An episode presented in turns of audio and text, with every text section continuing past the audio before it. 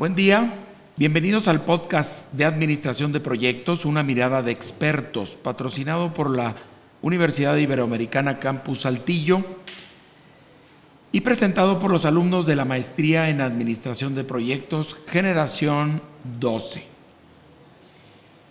El día de hoy tenemos una charla muy interesante de marketing en proyectos y para este tema tenemos a la licenciada Sandra Muñoz. Ella es licenciada en publicidad, tiene estudios de especialización en copyright, eh, marketing relacional.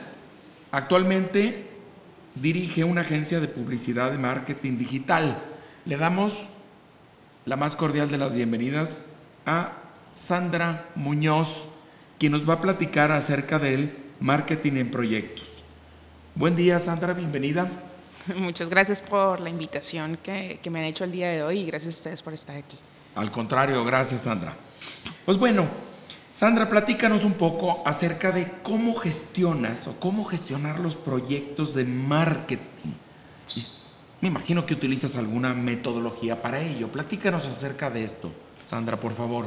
Claro, pues mira, el, para la gestión de proyectos de marketing, realmente lo primero que hacemos es pensar en cuál es el objetivo que tenemos o que tiene como tal nuestro cliente antes de, de, iniciar toda la planificación de estos proyectos, ¿sí?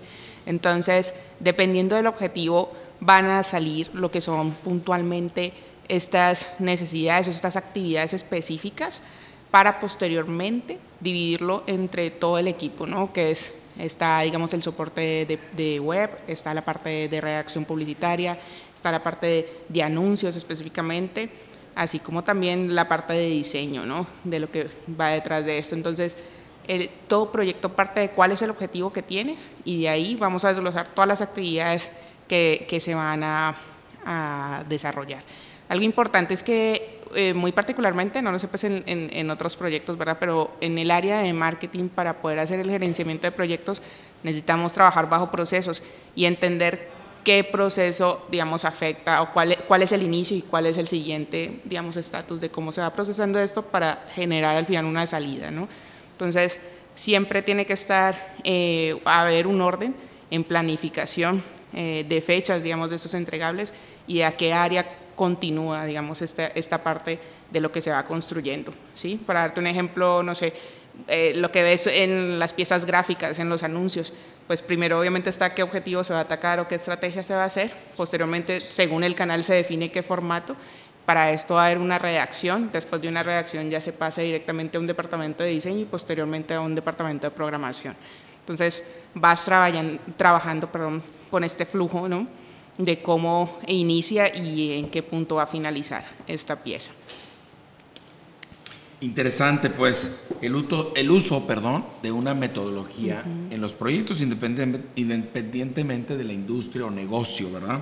Es Pero bueno, y a través de esta metodología, Sandra, ¿cómo aseguras el éxito de tus proyectos? Es decir, me imagino, como todos, iniciamos administrando proyectos sin una metodología. Uh -huh. Llegó un punto en el que realmente identificaste la necesidad del uso de una metodología.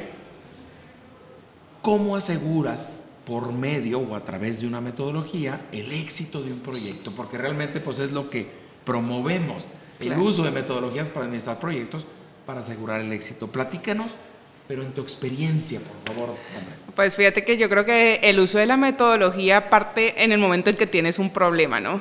Y ahí es como que se desencadena todo, ¿no? El qué pasó y nosotros utilizamos las herramientas pues de, de 8Ds y de 5 porqués, ¿no? O sea, ¿por qué sucedió esto? ¿Por qué, por qué, por qué me voy hacia atrás para llegar a esa causa raíz?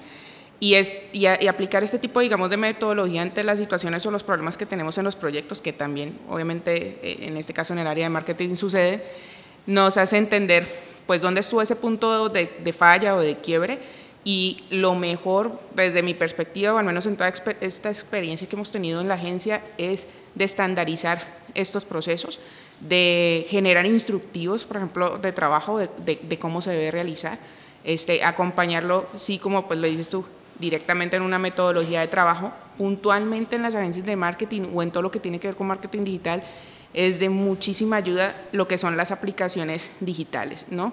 Entonces, no sé, ¿cómo evito que me falle, no sé, la, la, programación de una red social? Pues, eh, no sé si puedo nombrar marcas o no. Sí, adelante. Bueno, uso HotSuite, por ejemplo, para, para, para, poder hacer la programación y entonces evitar que haya un desfase, por ejemplo, en, en que salga o se publique un, un, un, artículo o no se haga, ¿no? Entonces, esta es una, eh, utilizamos otra plataforma, por ejemplo, para lo que es el envío de mailings, entonces te da como un mayor control, te da una estadística, te permite ver y, y, y anticiparte a que obviamente suceda un problema. Pero creo que en sí, para todos, y mi recomendación en este punto sí es que la metodología la vas a ir creando conforme obviamente a problemas que no supiste tal vez anticipar y que es necesario tener una lección aprendida. Realmente para mí esto, o sea, aplicar lo que son los 8Ds, el, el, análisis de causa raíz, va a ser fundamental. ¿Para qué? Para no volver a tropezar con la misma piedra, ¿no? Que es, el problema no es que nos equivoquemos, el problema es que no aprendamos pues, de estas equivocaciones, ¿no? Claro, pues las lecciones aprendidas es un tema muy importante, ¿verdad? En la administración de proyectos, en toda metodología, pues siempre viene esta... Eh, recomendación, ¿no? La documentación de lecciones aprendidas. Y bueno, Sandra, ¿qué nos recomiendas? ¿Qué le recomiendas a los alumnos, al público, ¿verdad? Acerca de la administración de proyectos. No nomás en el marketing, sino en general, ¿verdad? ¿Qué recomendaciones, qué recomiendas, ¿verdad? Para asegurar el éxito. Hay una metodología que nosotros estamos utilizando que en realidad es de la industria automotriz y es como que pues esto que tiene que ver con marketing, digamos, este, pero me ha ayudado mucho y es una metodología que se utiliza, bueno, quienes están en la industria automotriz lo van a reconocer, que son los PIPAPs, son los momentos de lanzamiento de un producto. Eh, esta metodología a nosotros nos ha ayudado a entender eh, como ese paso a paso que se fundamenta en la planificación de un proyecto desde una mirada 360 de todas las etapas, ¿no? O sea, todo lo que tienes que tener previo a, a, a, un lanzamiento, en este caso a iniciar un proyecto con un cliente, por ejemplo, llámese que su, mi cliente, no sé, está lanzando un producto, está lanzando un servicio o está en una etapa de madurez donde quiere, no sé, renovarse y mostrar algo más de, de, de la marca. Entonces, nos permite ver como en un 360 todo lo que nosotros como agencia tenemos que tener antes de iniciar este proyecto, qué adquisiciones nuevas hay que, digamos, trabajar eh, o qué habilidades nuevas, si es que tu equipo en ese momento no está capacitado para, para, para, este punto. Y parte de eso es una reunión con el equipo de decir, mira, este es el proyecto, esto es lo que vamos a hacer, para justamente esos puntos que tal vez desde la dirección de proyectos se te pueden escapar, pues está la mirada de otra persona más que por algo la tienes en tu equipo, ¿verdad? Y que va a hacer específicamente X actividad para decirte, oye, aquí tal punto, ¿no? O sea, no olvidemos esto, no olvidemos aquello posteriormente tener toda esta información y que el equipo es consciente de todo el proyecto que, que, se va a realizar y en las fechas en las que se tiene que entregar cada parte, este, ya podemos hacer pues como un feedback, ¿no? Estos son los puntos pendientes, organizar con el cliente y ahora sí, pues iniciar eh, estos puntos que ya acordamos previamente, ¿no? Yo creo que acá es fundamental y, y el otro consejo es la parte en la planificación muy definida las fechas, donde pues uno no cortarse la cabeza uno mismo con un tiempo que no puede cumplir, este, pero tampoco por darle al cliente como que esa seguridad de, ay, sí, ya te voy a entregar lo, lo, lo que necesitas, pues perjudicarte a ti mismo, ¿no? Es contraproducente, como que analizar muy bien estos tiempos en los que vamos a, a tener ese establecimiento de fechas.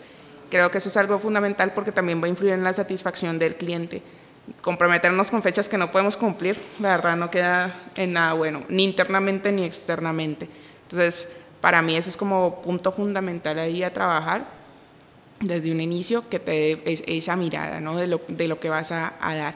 Y lo otro, eh, pues como no, no limitarnos al uso de tecnologías que realmente nos pueden permitir que aquel trabajo que vamos a hacer sea mucho más eficiente o más práctico este, de resolver y te permita sobre todo el control. Yo creo que esa es la mejor parte de, esta relación del marketing, digamos, con el TI y con, con este desarrollo que se va creando.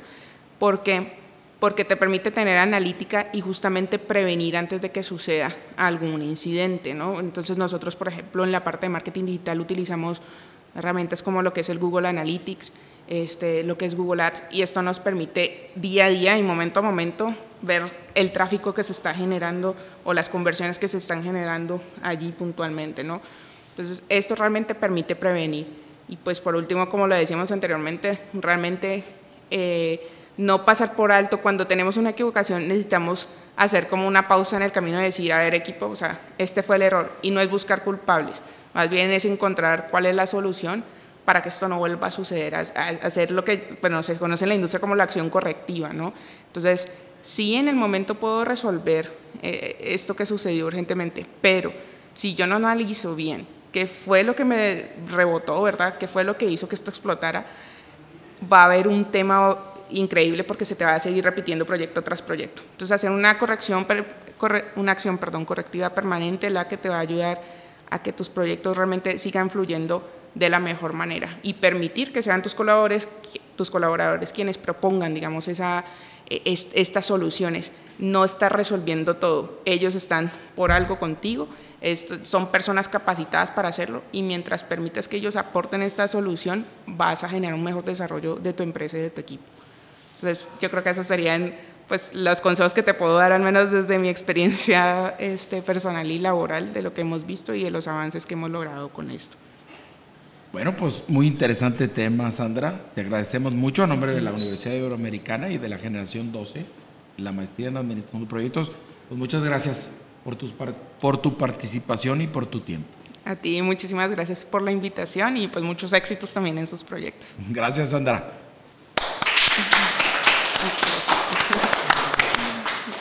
Muchas gracias, por la invitación.